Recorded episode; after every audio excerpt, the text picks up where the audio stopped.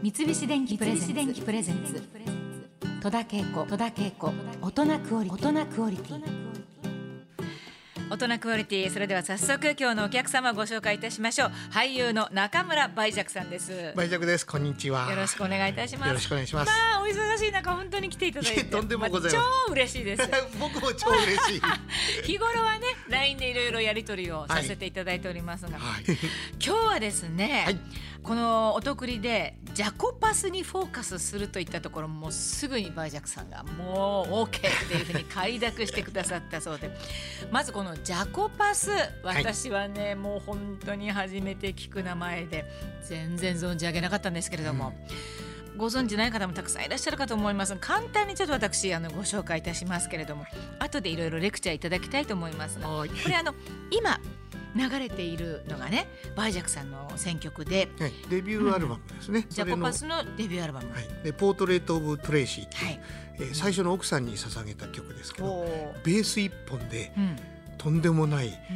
すごい楽曲になっていて、うんどうやってやってるんだという全世界に衝撃を与えた曲ですね。そうなんですか。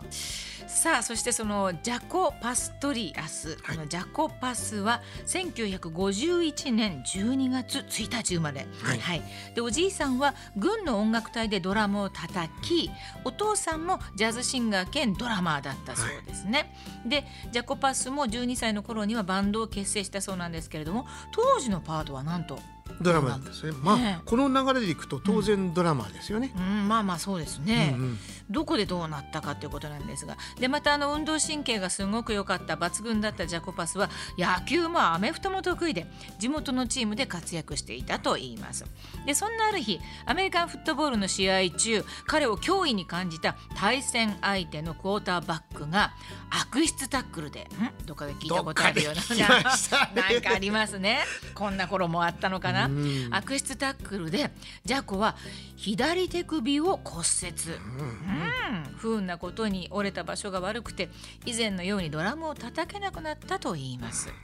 でまあもう音楽なんてと挫折しかけたジャコパスでしたがたまたまバンドメンバーのベースが脱退、うん。で急遽ジャコが、えーベースを弾くことになります。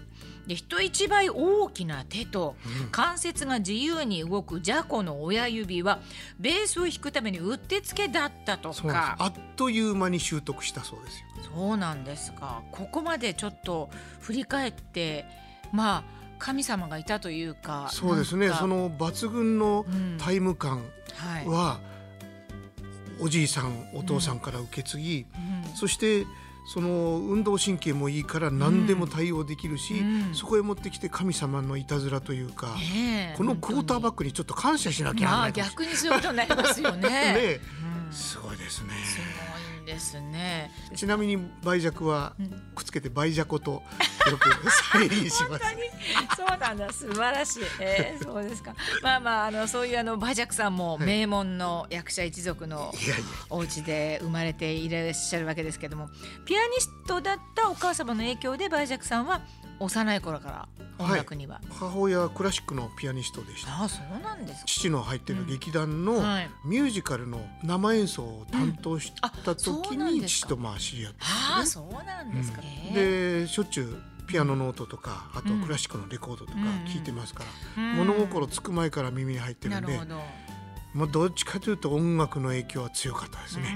うん。じゃあもう小さいうちからもう慣れ親しんでうん。音楽にはね、それであの最初にあのベースを買ってってもうおねだりした時期があったというふうに聞いてますけど、そうなんですよ。あの小学校いっぱいまではずっとクラシック少年で、はい、でうん自分は空やになってこう指揮棒を振ってうん。越に行ってるみたいな少年だったのが、中学校に入った時うん。にその学校で休み時間に音楽を流すんですよね、はい。結構。ビートルズとか、うん。ビージーズとかでなんだこれはとうん衝撃を受けてあ両方ともそのベースの音ばっかり気になるんですよあね。ほこの楽器を弾きたいっう、うん。て思い出してうん。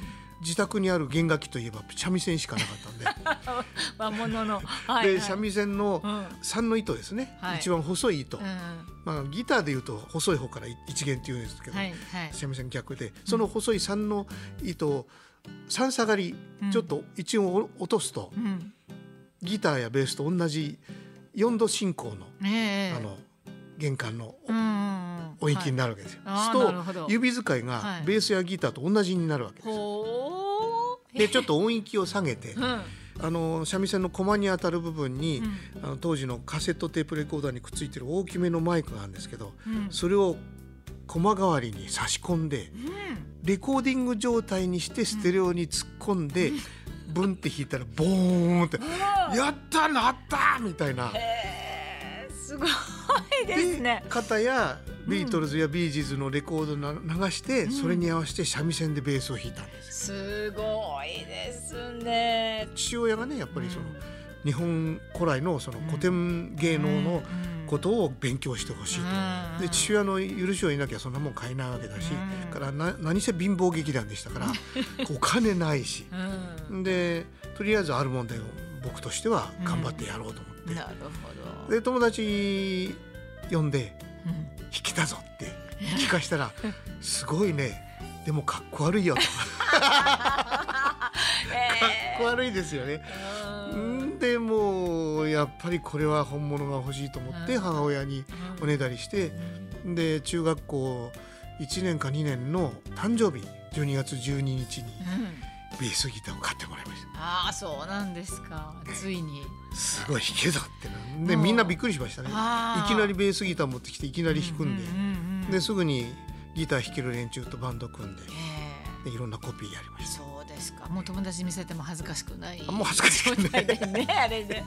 じゃああれですか？もうその当時はもうバージャックさんは将来はもうミュージシャンになるっていうか。なりたいなりたいっていうか。ただうん。やっぱりその祖父や父のその、はい僕に無言の圧迫を プレッシャーをかけるそれその道っていうのはやっぱり歌舞伎への道、うん役者への道だったんで、はいまあじゃあどっちにするかっていう時に最終的判断は、じゃあ役者やってやるかと。うん。ねね音楽を捨てずにうん頑張ってればいずれはできるかなってうんいう。うんね、両方ちゃんと成り立ってるわけなんですけども さあ今日はあの中村バージャクさんに選曲をしていただきました。まああの普通ジャコというとええ「隣」というチャーリー・パーカーの有名な曲をデビューアルバムの最初に弾いててそれを聴いてみんな衝撃を受けてなんだってなるんですけど、うんそれは速いパッセージではい。弾いてるんですけど、それもすごいんだけどジャコの魅力ってやっぱりフレットレスで歌うところかなと。でしかも作曲が素晴らしい、その両方を合わせ持った魅力を持っているのが次の曲「コンティニウム」なんかあの人間の声の音程に近いところで表現するから、うんうんそうなんか喋ってるような語ってるような、そうですね、はあそんな独特な感じがありましたね。まあそのジャコパスというのは、はい。天才ベーシストってね言われてそうですね。世界の頂点を極めるわけなんですけれどもなんかお酒とかドラッグとか、うん。最初はクリーンだったんですよ。そうなんですか？本当にあの売れるようになって周りから狙われたんでしょうね。でお酒もまあ覚えるだろうけどドラッグの道がやっぱり忍び寄ってきますからうんでそもそも彼はあの双極性障害はい。あの躁うつそううつ病ね、持ってましたからあそうなんそれがその増長されちゃうわけですよね。で結局もうすっごい若くしてお亡くなりになるですね。んですよね。35歳、三十五歳。はい、もうあの2度ほど病院に入院してそのリハビリ受けたりいろいろするんですけど、結局そのやっぱり双極性障害もあるもんで、どうしても周りが受け入れられない。アパートやなんかも追い出されたりして路上生活したりして時々ライブ会場に乱入したりしたりして。で最終的にその泥酔状態であるクラブに入ろうとしたところガドマンと喧嘩になってそれで殴られた時に転倒してコンクリで頭打ってで脳挫傷で最終的には彼らの人となっちゃったんですけど。まあそのジャコパスのベースというものは、はい。なんかもう決定的に違うところっていうのはどんなところなんですかね？ありとあらゆるところが違うんですけど、え一音一音が全て生きていてーうん。全部に意味があってその長さ入り込み方音の切れ方その長さタッチうん。どんな速いパッセージになっても正確なんですね。しかもそのそれがフレットレスベースでつまりフレットがこうフレットがないね。ないんであの、う音域取るのは難しいんですけど難しいはい。それが実に正確だしその合間を縫って時々スライドとかビブラートとかではいはい。はい実に絶妙なる情感が出たり表現ができたりそれとその和音展開フレーズの展開ですね。それが他の人が考えられなかったような数学的なコード展開をうん。やったりとか作曲面でもすごい才能があったんですけどうん。あとはやっぱりそのリズム感ですね。そのタイム感が他の人では絶対出せないタッチを持ってる。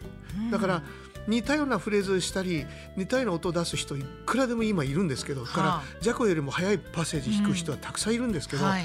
同じタッチであの表現できる人はいない。ですないんですか。そうですかジャコパスに憧れてベースの魅力に取りつかれたバイジャックさんなんですけれども趣味だった音楽はまあ本格的なものになって現在はもちろん皆さんご存知でしょう音楽活動もされています、でまたバイジャックさんはベースギターのコレクションをしているということも有名ですけれども今現在は今は何本ぐらい？24本ぐらい。1本だけコントラバスですね。あと全部。一時50何本あったんですよ。えー、すごいですねでもかなりのね量があるということで、はい。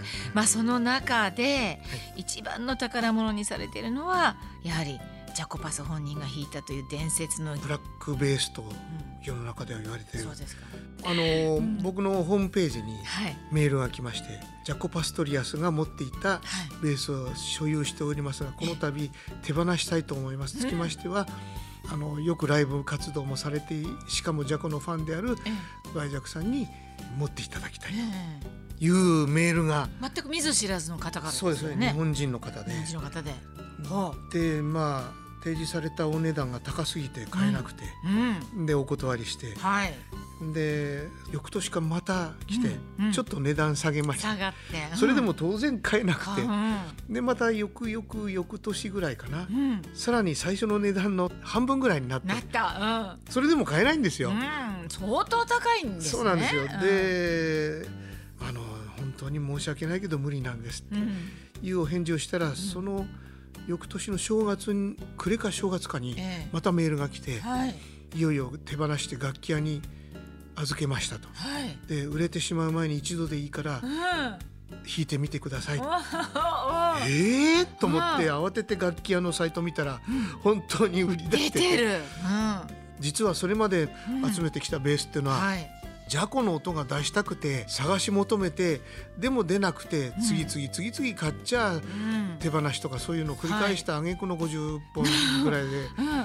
今目の前にこの提示されてるベースは本物だぞと。お前これを見過ごすのか？うん。と自問自答してもう眠れなくて。で毎日毎日眠れない僕を妻がそんなに欲しかったらうん。ジャコの音が出したくて集めたベース手放せばいいじゃないそれでも欲しかったら買いなさいよ分かった。ってんでうん。朝ドラ「翼」を収録中だったんですけどね、休憩時間1時間と自分が出番のない30分1時間半を使って食事もせずメイクも落とさずうん。トイレも行かずうん。そのまんまブワーッと楽器屋に、まあ、渋谷の楽器屋だったんですけど飛んでって。うん。ほんで弾いてみたらはい。まあどうってことないアンプにつないでうん。ボーンって弾いた時にえジャコの音だえへえ。えー、と思うぐらいジャコの音で。もうすもうすぐわかるぐらいのものですか？そうでしたね。フェンダーというメーカーのはいはい。ジャズベース、有名な。これは僕も何本も持ってて、はい。決まった音なんですよね。大体年代によってちょっとずつ違うんですけど、うんうんそのどれも僕の持ってるベースで出せない音だったんですじゃあこの音じゃないっていう。えなんだこれはって思ってでもどうしよう高い。そこへ僕の仲間のベーシストがうん。プロの人が来てう「大ジャクさん買うしかないでしょ」みたいに煽って「いやーしょうがない。買おうか。んうん。買います!そうなんですか」はい決心して買いました。へえ素敵な一本がじゃあもう本当宝物ですよね。はい。三菱電機プレゼンツ。戸田恵子戸田恵子。大人クオリティ。大人クオリティ